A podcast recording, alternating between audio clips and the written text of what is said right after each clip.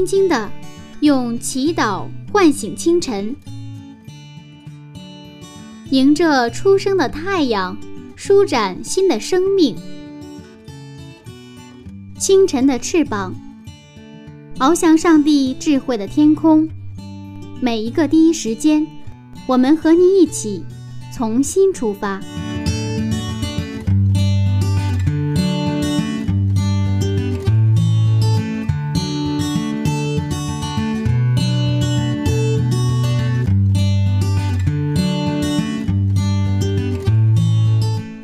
间与上帝相遇，精彩人生从上帝开始。嗨，收音机前亲爱的朋友，早上平安！欢迎收听希望之声福音广播电台。接下来您将听到的节目是由柚子在每个周末的第一时间为您带来的《清晨的翅膀》早灵修栏目。新的一天开始了，你的心情还好吗？每个人都想过安居乐业。采菊东篱下，悠然见南山的闲适生活，但实际上，令人羡慕的王子和公主的美好故事，也仅仅记录到了他们相爱了为止。对于他们以后的生活会怎样，并没有说明。那他们会一帆风顺吗？会什么问题和挑战都不遇到吗？那在今天的故事当中啊，我们将会看到一个作为上帝长子的充满问题的现实生活。那在他的经历当中，上帝将要告诉我们一些什么呢？马上和柚子回到创世纪七十五讲，雅各共有十二个儿子。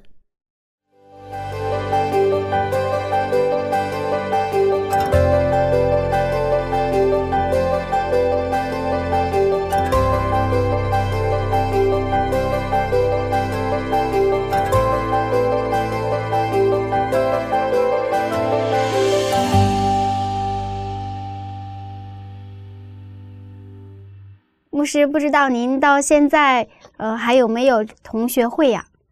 有啊，我们是大学同学有这个同学会哦。嗯，第一次是在二十年前吧，就是二十周年的时候，嗯，我们有了一次。然后去年我们还有一次，啊，这个同学会的话，就是呃，第一次我去了，第二次去年的时候我没去上，啊，其实特别想去，为什么呢？因为。嗯，大学的那种同学四年一起生活是一个，也是我们最年轻的时候最纯真的那个那一段，这个时期的，呃，有共同拥有一个美好记忆的一一个一个群体。嗯，所以大家一起来去重温过去的啊很多很多的故事，虽然有些故事吧就讲了很多次了，但是每一次讲起来我们都很新鲜。嗯，啊，那个是让我们回到。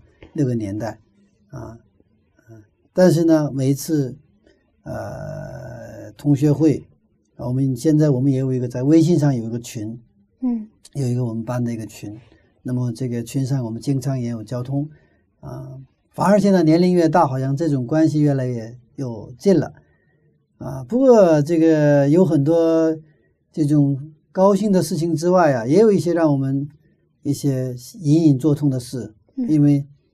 嗯，我们的同学当中也有人已经故去了。哦，嗯，我们不用这个死了或者是故去的这种表现，我们自己有一个共同的一个语言，就是没了。哦，一说没了啊，这个呃中性的一个词吧，嗯，避开那个死这个词哈。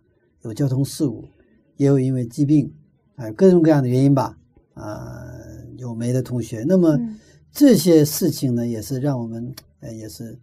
比较难受哈，难过哈，嗯，难过，你这边情感上不太容易接受，就是说这种喜乐和什么呀，悲伤是共存的，参半的。啊，好与坏也是共存的。那么今天的故事，雅各共有十二个儿子，他经历差不多三十年的奔波之后，再回到家乡的时候，他的人生也经历了酸甜苦辣，有让他得意的，也有他让他伤心的。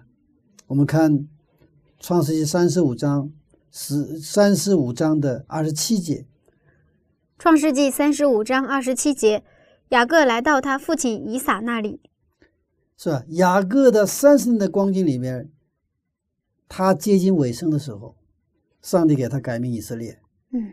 然后再次让他回到伯特利建立祭坛，但是问题还是不断，还是有喜怒哀乐哈。我们看这个十六节哈，十六节，十六节，他们从伯特利起行，离以法他还有一段路程。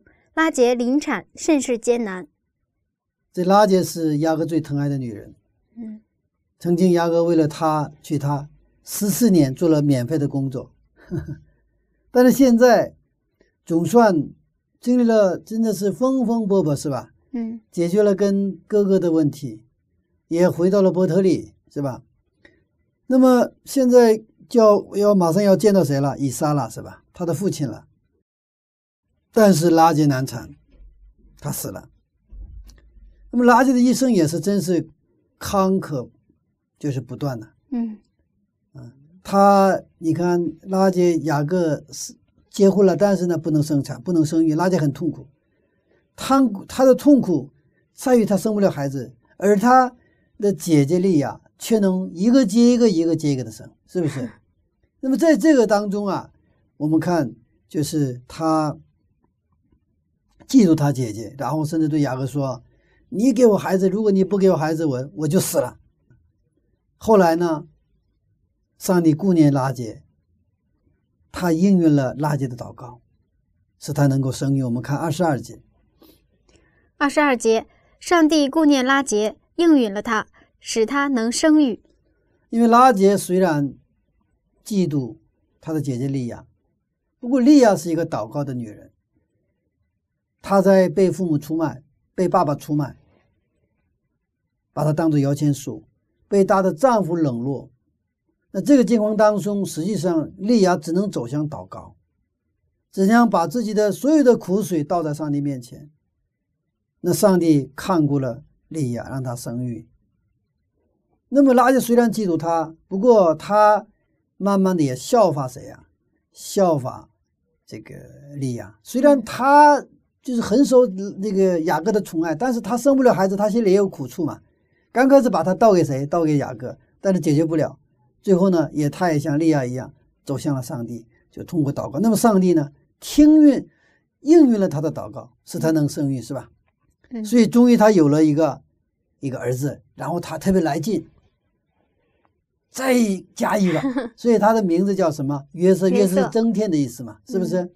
那么这个增添这个名这个名字上再给我一个这个呢？上帝也是应允了，所以现在他要再生第十二个儿子，但是他这个时候他有双重的痛苦。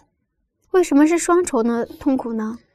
因为以色列当时的文化，其实跟中国也差不多，到底是生女儿还是生儿子，是个很重要的问题。如果你要生了女儿，就可能被休妻；嗯生了儿子，这个一家人皆大欢喜。所以拉姐有双重的痛苦，一个是生产的痛苦，他生产本身难产嘛，生不下来，很痛苦。另一方面，他现在还不知道这个，不像现在上医院做 B 超啊什么的哈，他不知道这个生出来的是儿子还是女儿，他内心里非常的熬煎，在所以有有这种双重的这种痛苦当中，他在就是也是去那个哪里啊，就在路上是吧？嗯就是依法他的路上，嗯，离离以法他还有一个路程的时候，他就路上临产。嗯。那当时的这种文化是符合圣经的吗？在中国也有这种重男轻女的习惯啊。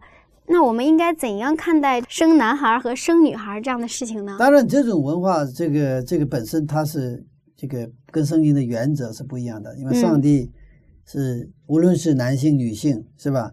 嗯呃，男人女人，他上帝是一样的儿女，嗯他是一个平等的人格。当然，他的功用不一样，但是他的这个特点呢是不一样的，是吧？男人有男人的特点，女人有女人的特点。但是的话，他后来啊，因为实际的在这个生活当中，啊，这个靠力气嘛，对不对啊？无论是你牧羊、放羊还是种地啊，他需要力气，男人的力气大。这样的话，逐渐它形成一个什么父系，就是男人为中心的这种文化，男人为中心的文化，人们也接受，是不是？那么这种文化，那么也是影响到以色列人，再加上他们是长子系统嘛，是不是？嗯。那么长子系统的这种，他本来生育的文化，他是长子，并并不是轻视这个这个女性啊，对不对啊？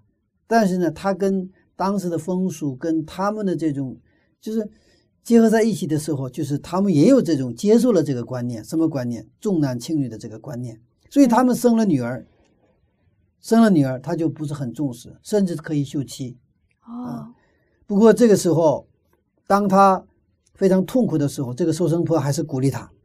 我们看十七节，十七节正在艰难的时候，收生婆对他说：“不要怕，你又要得一个儿子了。他就鼓励他：“你现在不要担心，你生这个女儿哈，你又要得儿子了。”这约翰福音十六章二十一节，他就也是提到啊这种苦楚。夫人生产的时候就忧愁，因为她的时候到了，既生了孩子，就不再纪念那苦楚，因为欢喜世上生了一个生了一个人。嗯，那我们接着看第十八节哈。十八节，他将近于死，灵魂要走的时候，就给他儿子起名叫卞俄尼，他父亲却给他起名叫卞雅敏。这个卞啊，卞俄尼这个名字就是忧伤的儿子这个意思。不过我们在这儿看到他的父亲雅各，就是第一次他用了给他起名叫卞雅敏，卞雅敏是右手的儿子。那么他十二个儿子的话。前十一个儿子都是这个，要不是利亚，要不是拉杰起的名字。嗯，那么最后一个便雅敏就是这个难产的这个这个儿子哈，呃，是爸爸给他起名字。他否定了这个忧伤的儿子，不，他不是忧伤的儿子，是什么？是右手的儿子。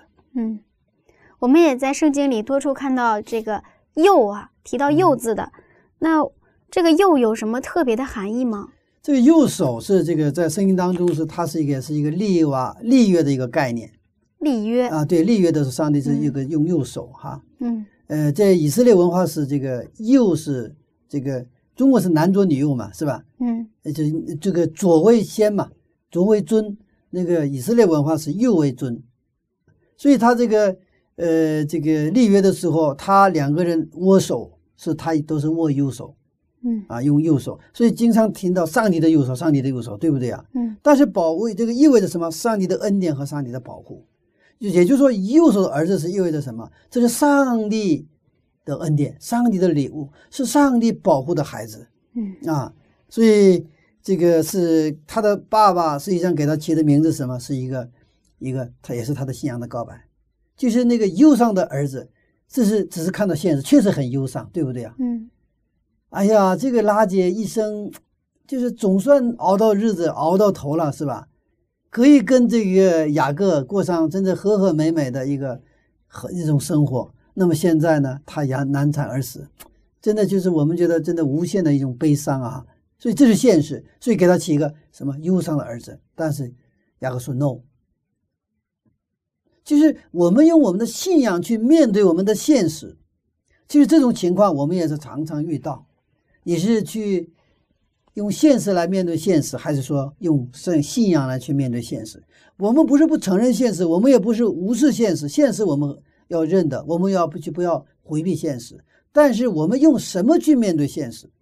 圣经它给给我们的教导是用上帝的话，用信仰来去面对现实。这个时候我们才得着力量，不然的话，我们的现实会才压倒我们。不过这个。拉杰呢，还是死了，是吧？嗯，还是死了。拉杰生孩子的时候非常痛苦，难产而死。雅各的痛苦呢，也是无以言表。于是我们看到，在二十节的时候，雅各看怎么做哈。二十节，雅各在他的坟上立了一桶碑，就是拉杰的墓碑，到今日还在。嗯，这是雅各对拉杰的思念和评价。圣经对拉结给了一个极高的评价，超出我们的想象。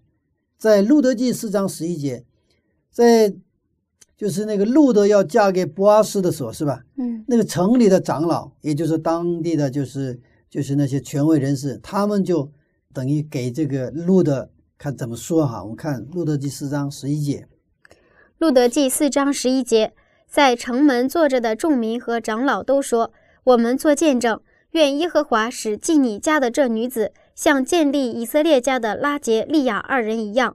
又愿你在以法他得亨通，在伯利恒得名声。”就是说，拉杰和利亚一起建立了以色列的家。嗯这里边包括他最后什么呀？生下这个便雅悯，对不对啊？十二支派，十二支派。这拉杰在人生的最后的时刻，他献出了生命，建立了以色列家的最后一个支派，也就是他用殉道，他诞生了一个最后一个支派。这个时候的他的痛苦是真的是没法用语言来描述。雅各就就就不用说了，但是呢，圣经却给他们。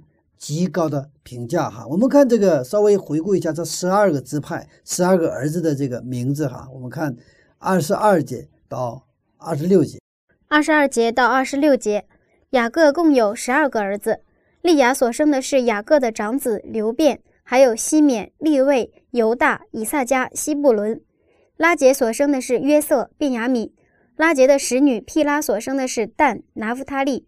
利亚的使女希帕所生的是加德、亚舍，这是雅各在巴丹亚兰所生的儿子。十二个儿子，整个圣经的故事在这里发生一个很大的转折。你看，从亚伯拉罕、以撒到雅各，他都是单传，是不是？嗯。但是到雅各的时候，就发生了一个转折，突然多起来了。其实上帝应许亚伯拉罕，你的后裔一样堕入天上的星星，海边的沙子多。亚伯拉罕的时候。以撒的时候都看不出来，嗯，对吧？那直到雅各的时候，也是，但是人生当中突然发生了很多的事情，对不对啊？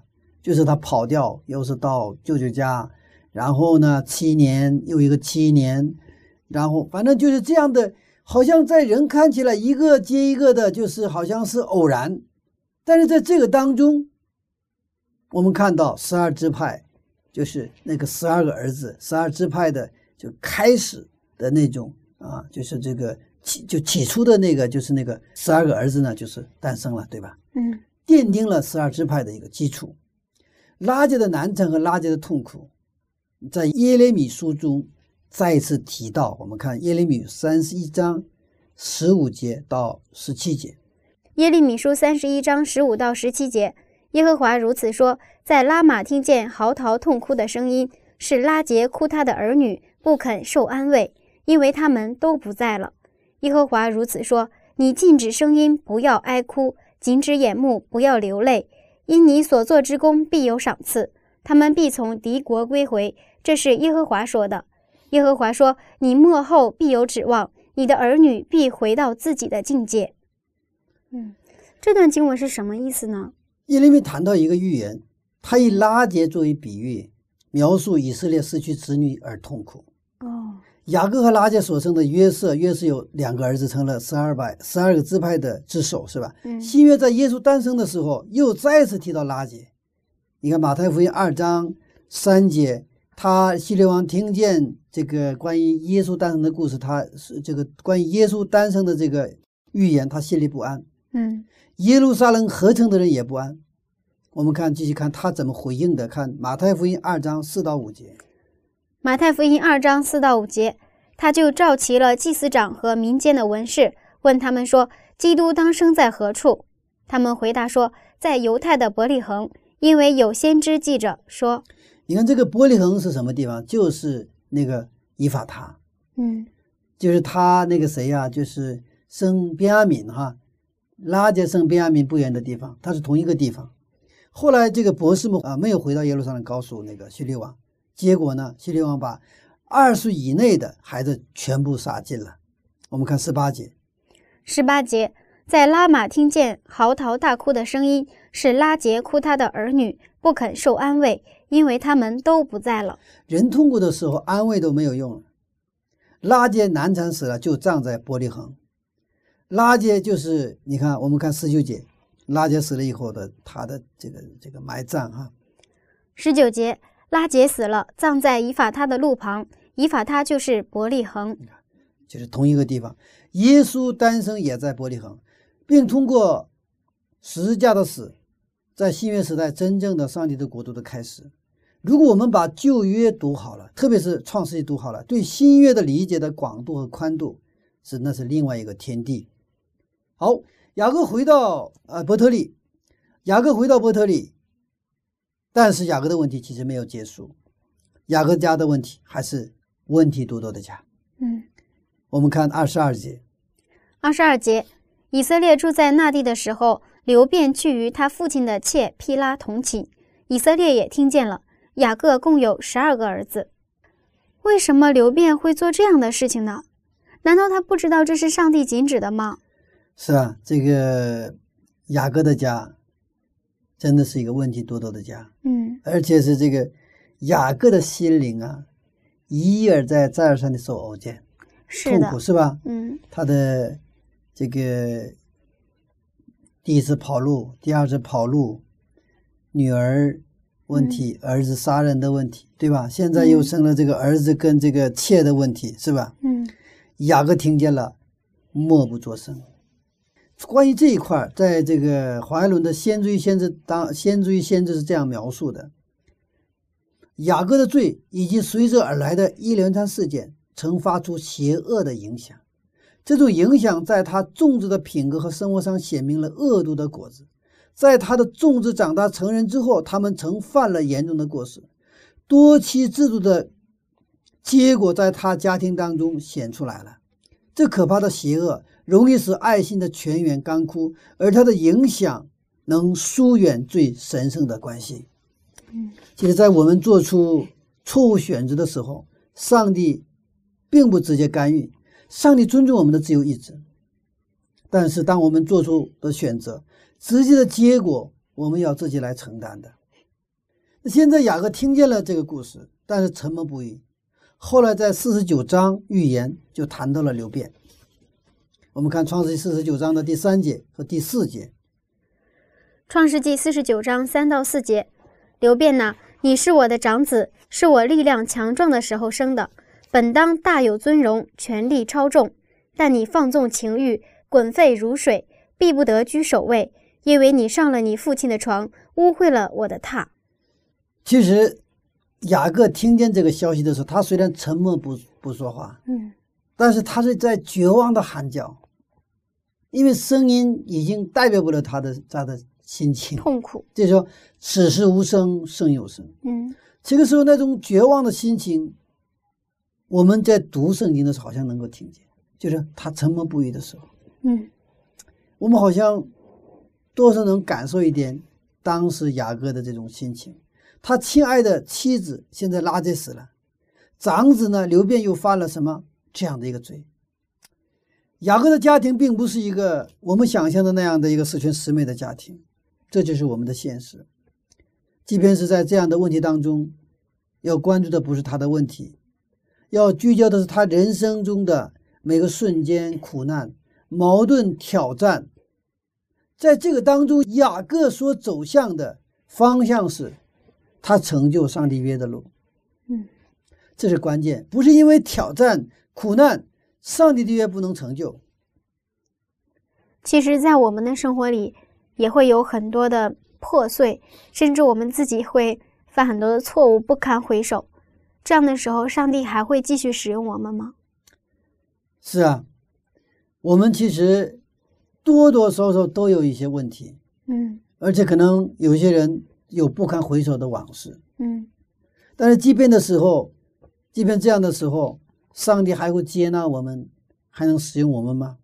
那雅各不堪回首，嗯，对？吧？虽然上帝应许他要成为约的传承者，对不对啊？他有很多的毛病，而且他的一生充满各种各样的坎坷曲折，他的心灵备受熬煎，对不对啊？无论他逃跑的路时候，还是到舅舅拉班的家里，对吧？那二十年，还是回来的路上，还是在雅伯渡口，对吧？还是在世间城东，还是以后他在那个就是在这个他的这个妻子拉杰难产而死的时候，还是又是他的长子刘辩在家里犯出这样的一个一个罪的时候，你看我们医生这个雅各他所经历的那个心路历程啊，我想一般的人是难以承受的，是吧？而他自己呢，又骗人，对吧？嗯，又用诡计，然后呢，他又是什么这个娶两个妻，四个四个老婆了，对吧？然后又去默认他的儿子们那个发犯杀人的罪，是不是？上帝还接纳这个雅各吗？雅各共有十二个儿子，这个过程是真是充满挑战。我们的上帝是立约的上帝，也是守约的上帝。上帝必定成就与我们所立的约和他对我们的计划，也对那个雅各的计划。其实我们人生的很多事情能解释，但是也有很多的事情你说不清楚。即便的这个事实我们说不清楚，我们解释不清的时候，我们也不放弃，就是因为我们所信的上帝是立约的上帝，信实的上帝。可能在你我的家庭中，在你我的生活当中发生很多的事情，也有很多不堪回首的往事，还有不愿意提起的那心里隐隐作痛的事情。你今天还在经历的一些苦难，你无法搞清楚它的缘由，但是你今天回到圣经。你不放弃对上帝的信心，那么上帝对你的计划必定成就，上帝必悦纳你。当你回转归到他的名下的时候，所以我们不要集中于我们痛苦的瞬间，嗯，我们去仰望为我们的信心创始成终的那一位耶稣基督，嗯。所以雅各在这样的痛苦当中熬炼当中，他还在自己的失败挫折当中，他学会了。在各样的问题当中，仰望上帝，抓住上帝的约，所以雅各同十二个儿子一起打下了以色列国度的基础。嗯，雅各个人有很多的问题和软弱，但是雅各是一个真正的信仰者。嗯，我们知道，我们最后就会看到雅各的十二个儿子一起来建立了什么以色列的家，他十二个儿子一个都没有丢下。你看亚伯拉罕生了两那个以斯算以斯玛利吧，也算吧哈。嗯，那两个儿子，以斯玛利丢掉了。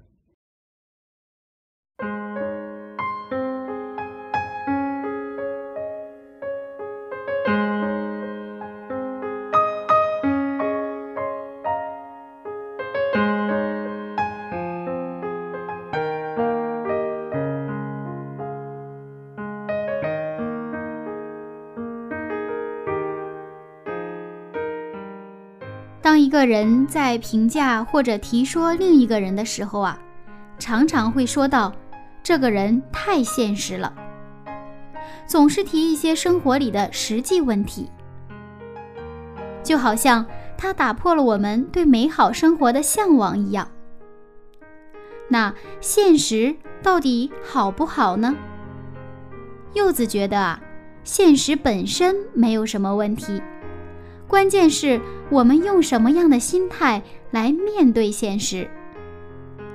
作为一个信上帝的人，我们是用现实来回应现实呢，还是用信心来面对挑战呢？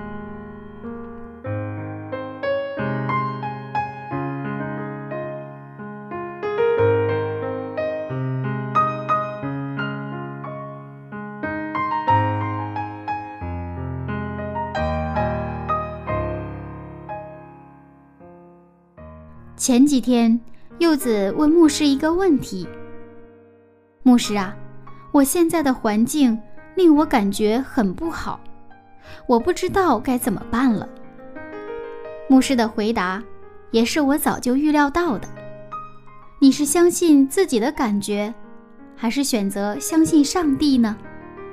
嗯，是的，道理呀，我们都明白，但是遇到实际问题的时候。我们就需要做一个选择了，亲爱的听众，您正在面临什么呢？痛苦的瞬间是否将您压垮而忘记依靠上帝呢？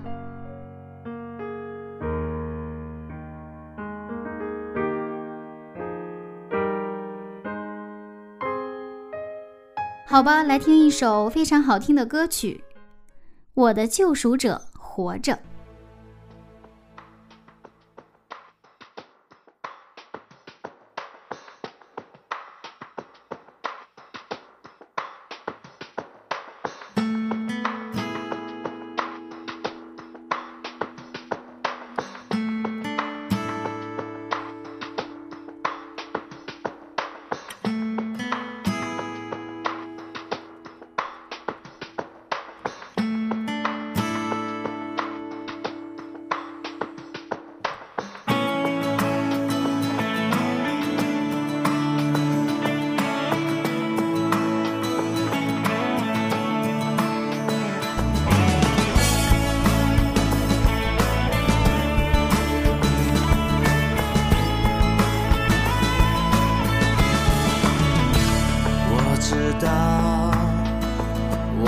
救赎者活着，他是永活的主。当我在深谷迷失时，他领我走这一路。我知道我的救赎者活着，他是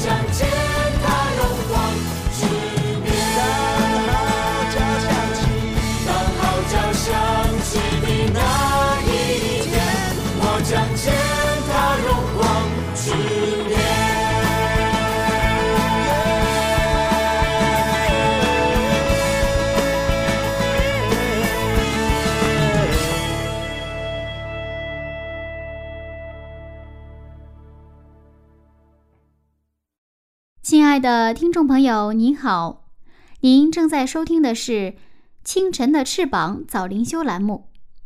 好听的音乐过后，我们继续回到雅各的生活当中。以撒呢，双胞胎儿子是吧？以扫和雅各，也是丢了什么？以扫，以扫，就是他这个雅各留下了，对不对？但是雅各别看十二个儿子都各种各样的问题哈，什么又杀人呐、犯奸淫呐、什么，但是十二个儿子他一个都没有丢下，这十二个儿子成了什么？后来的十二个支派，为以色列的国度什么打下了一个基础。所以在某种层面上哈，雅各所经历的痛苦，我们看他比起亚伯拉罕，比起他的爸爸以撒还要多得多，嗯是吧？嗯，多得多。所以这也是成就了他成为一个大的器皿，他能够去接纳什么他的十二个儿子的各种各样的什么他们的问题，他们的这种各种各包括各种各样的亏欠，他都能接纳接纳，可以可谓是什么这个这个百川这个归海啊，全部能涌下。我们的污水，一般的污水进了这进入到大海以后，就什么就就是不是了，就也变成蓝，嗯一样对吧？一样的道理。嗯所以在我们人生当中，我们即便可能经历，我们是最好是不痛苦是最好了。但是，即便是出现了挫折、失败、痛苦的经历，只有我们不放弃对上帝的信仰，上帝会什么善用我们人生当中的那些不堪回首的往事，让这些痛苦的这些经历成为能够祝福别人的一个本钱。阿门所以，我们上帝是无所不能的上帝。阿门如果我们没有这种信仰的话，那我们不堪回首的往事就是一生的遗憾，终生的遗憾。我们到死的时候，我那个时候怎么那样呢？我那个我们老得老得后悔了，对吧？嗯后悔了，那后悔解决不了问题啊。但是呢，上帝让我们把真的那使我让我们使我们呃这个那些后悔的一些事情，甚至是一些真的是不堪回首的往事，都变成一个我们的生命当中，使我们的生命更加的丰盛的一个肥料啊，一个啊，就是一个呃，就是真的很好的一个一个养料养分，是不是？那到这里，我想到一个问题，在我们人看来，雅各的家庭并不幸福，是的，嗯，但是在上帝看来，好像不是这样的。其实吧，其实这个呢，我们就像人生一样，就是就是个比赛一样，嗯这个跟比赛一样。我们人生的这个时间，比起上帝要给我们的永生来说，那不过是一个很短暂的一个时光，是吧？嗯那么这个时光如果是全部的话，那雅各那太太不幸了，是吗？嗯但是呢，他在地上经历这种痛苦过程当中，他不断的成熟成长，然后他成就了上帝在他身上的计划，他成就了这个基，就是十二个支派和以色列国度的基础，是不是？嗯，为他的永生打下了一个基础，所以他的未来，那个永远的未来，他拥有了，等着他。因为我们只看到看得见的这个人生，对不对？但是上帝却应许我，我们用信心去看什么那个看不见的那个未来和天家。而且这种过程当中，真的还有一个我觉得很重要的一点，就是过得胜的生活。所以他这个有一位国外的著名的企业家，他有一本自传，书名叫什么？只有挫折，没有失败。他人生当中，我们这句话真的，我觉得很很打动我哈。我们有很多的挫折，但没有失败，这是什么意思呢？失败意味着什么？彻底结束了。挫折意味着你还没有结束，是不是？嗯我现在趴倒了，跌倒了，我起来，这只能说一个挫折。你跌倒了，永远不能再起来，你失败了，结束了。所以圣经也应许我们说，我们真的仰赖上帝的人呐、我们七次跌倒，我们能够八次起来；我们有七次挫折，但是没有失败。所以当雅各在世间城东居住下来，发生了悲剧之后，上帝就来找他，跟他说：“你起来，是吧？嗯你起来上波特利去，给他一个方向。你回到你的起初的爱，你起来。他如果不起来，在那儿只是抱手完了跌倒的话，不能再起来的话，他就失败了。那雅各的失败，这个就不得了了。他不是他一个人的失败，是整个上帝计划的失败。嗯但是雅各起来了。我们的上帝是得胜的上帝，所以在我们人生当中，我们都会经历一些挫折、一些痛苦。但是，这是让我们去经历什么？真正得胜的生活，让我们去看见真正得胜的上帝，他是如何与我们同在的。阿门。如果我们从来没有跌倒过，我们可能从来不会去发现能够把我们扶起来的上帝。我们从来没有痛苦过，可能我们无法去理解那些心灵受熬煎痛苦的人们。我们的上帝他允许给我们的东西，他会都把它变成对我们的赐福。只有我们跟上帝有关系的话，阿门。好，我们继续看经文二十七节到二十八节。二十七节到二十八节，雅各来到他父亲以撒那里，到了基列亚巴的曼利，乃是亚伯拉罕和以撒寄居的地方。基列亚巴就是希伯伦。以撒共活了一百八十岁。哎，这里出现以撒了，是吧？嗯哦，相当一段时间，我们没有发现以撒的踪影，对吧？嗯哇，到这个时候，以撒出现了。雅各虽然没有见到妈妈李百加，但是他终于跟以撒见面了。要圣经要用约的时间来看的话，雅各转了多少年？三十年岁月之后，以撒还在，对吗？嗯他不是这个从家里逃离的之后，他不在的期间，他逃离之后他不在的期间，他的妈妈去世了，对吧？嗯二十年在舅舅拉班家里，后来到回到那个时间成十年，差不多三十年的光景。以撒没有出现，对吧？但是以以撒没有死，还活着，所以你看，我们看到雅各终于见到他的父亲以撒。嗯。其实，当雅各逃离家乡的时候，以撒已经非常老了。为什么他还能再活三十多年呢？是啊，但那个时候是已经是风烛残年了。嗯所以这个当这个以撒啊以扫他失去了那个长子的福分的时候，是吧？嗯他就那儿发恨哈、你看，就等这个我父亲聚丧的日子近了，对不对啊？嗯我父亲死了之后，我就一定要弄死你，对不对啊？嗯但是呢，父亲快死了，那已经很老了，但是呢，没有死，这是三十年前的事，对吧？嗯那这三十年间啊，以撒成了谁的安全装置呢？是雅各的安全装置。哦上帝存留以撒，是为了保护雅各，一直等到雅各跟以扫和解，等到雅各回到伯特利现身，等到回到家乡，上帝的应许实现。所以这个时间，这三十年的时间，上帝让以撒成为雅各的一个保险事业。保障。一个一个，对对对，其实我们也有安全装置。我们的人生当中，别看有很多的风险、惊险，上帝为爱他的儿女设都设都设置了什么安全装置？我们继续看经文二十九节，二十九节，以撒年纪老迈，日子满足，气绝而死，归到他列祖那里。他两个儿子以扫、雅各把他埋葬了。我在读经的时候啊，常常发现一个一个圆满。你看，在上一个讲中我们分享了雅各逃跑是吧？嗯第一次逃跑的时候，在旷野，在伯特利那个地方，第一次见到上帝，人格的上帝，对吧？后来多少？二十年之后又回到哪里了？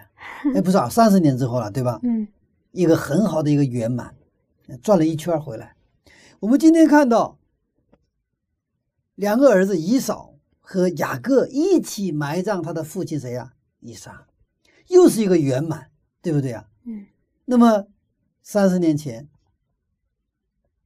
应该三十多年前了，哥俩反目，对不对？嗯，因为长子的名分和福分，哥俩反目。反目之后，从此就是这个雅各就开始一生动荡不安的人生，对不对啊？那后来这两个儿子和解了，对不对啊？然后他的父亲去世的时候，这个哥俩一起来给父亲送葬。啊，这个很很美的一个一个图景，对不对啊？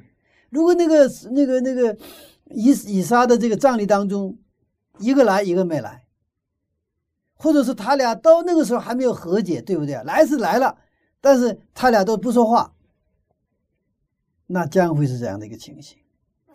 我这我觉得真的以撒是很有福气的人，对吧？嗯啊，这个，你看他因为两个儿子是要象征的，是从那个母胎里边出来的时候就象征，对不对？嗯但是等到他人生结束，就是说在地上的人生结束的时候，他年纪老迈、气绝而死的时候，两个儿子都来了，两个儿子和解了，所以他这个死也能够瞑目了。所以这里边表述表述为什么日子满足。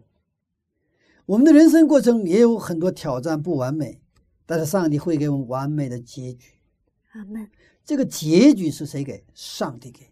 正因为我们的人生有挑战、有痛苦，甚至有苦难，我们也需要安慰。但是只有耶稣基督的安慰才能成为真正的安慰。也就是说，他走了之后，保惠是圣灵要来，而且按照约定，五旬节的时候有早与圣灵的浇灌，还应许在幕后有晚与圣灵。嗯，幕后的教会有最大的挑战是没有圣灵，没有圣灵的教会就是一个化石的教会，它只不过是宗教。人们来教会是就是消费宗教产品，所以，我们这个时代比任何的时候更加要追求圣灵充满的一个教会。嗯，圣灵充满，它能够化解我们人生当中的各种各样的苦难和问题。圣灵充满的教会也是一样，它是一个敬拜的教会，是牺牲和服侍的教会，是彼此相爱的教会。是百分百顺服上帝话语的教会。那么这样的教会当中，有医治，有和平，有喜乐，有安息。我们想象一下雅各的家，它是一个教会呀，是吧？嗯。但这个十二个儿子组成的这么一个家，问题多多，是吧？有冲突，有反目。还有犯罪，无论是雅各跟以扫，还是雅各自己的家庭当中，那么很多的日子是我们提心吊胆，是吧？我们感到，无论雅各自己的这种上班的生活哈，在拉班家里，还是他的家庭生活，那么他的整个的生活就是真的是我们今天教会的一个写照。但是在这里，我们看到一个希望。即便是我们的教会问题多多，对吧？嗯，真的，我们有雅各的信仰，雅各那种圣灵充满的那种信仰。上帝一样把这样的一个家庭，一个这样的教会，一个问题多多的教会，来建立什么家呀？以色列的家，上帝的家，上帝的国度。阿门。所以，圣经给我们的信息是希望的信息。我们看到的好像是一个现实世界里边一样，跟现在一样的问题多多，可以说甚至是一个绝望的一个家庭，一个绝望的教会。我们想离开、想逃离的这样的一个教会，但是上帝的旨意和计划，他是要通过我们跟上帝的联合，通过我们圣灵的充满，把我们的教会变成一个。上帝的家，上帝的国度。阿门。愿我们每个人都被圣灵充满，我们都会看到天开了，而且听上帝说：“这是我的爱子，我所喜悦的。”阿门。愿这样的故事，愿这样的情景，成为我们的现实。阿门。真的发现我们的上帝太美好了。是的。嗯。我们的上帝是真的超出我们的想象。嗯。好，谢谢牧师的分享。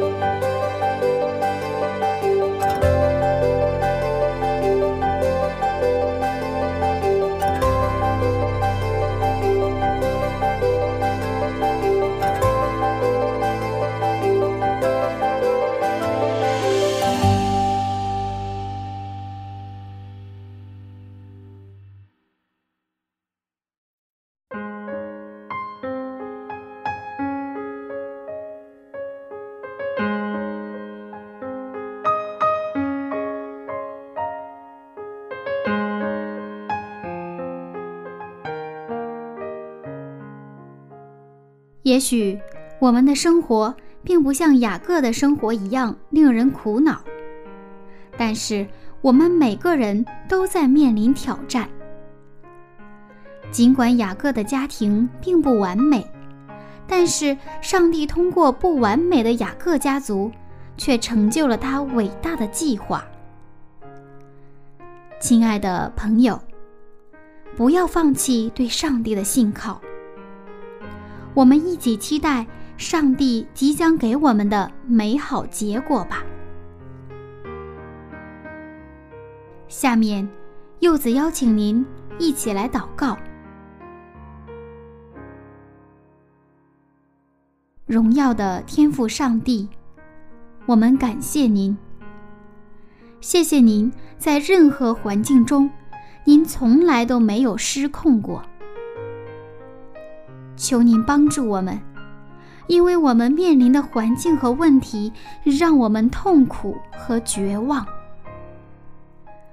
求您给我们信心，像雅各一样不放弃对您的信靠。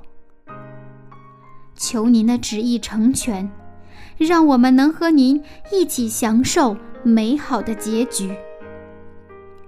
奉耶稣基督的名祈求，阿门。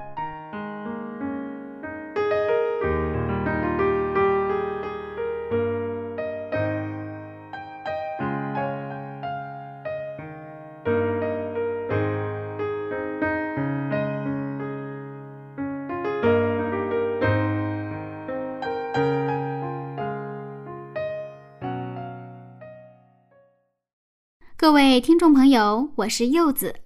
今天我的节目马上就要结束了，那这个早晨您有收获吗？如果您觉得我们的节目对您有帮助，不要忘了邀请您的朋友一起来听哦。那下次分享我们再见了，拜拜。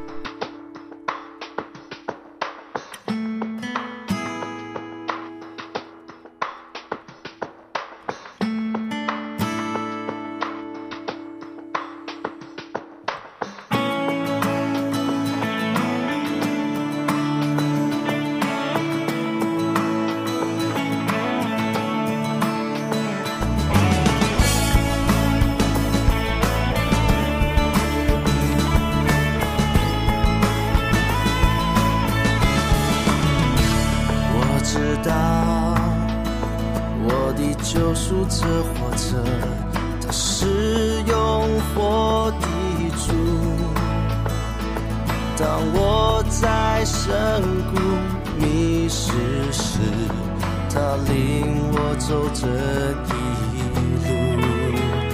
我知道我的救赎者活着，他是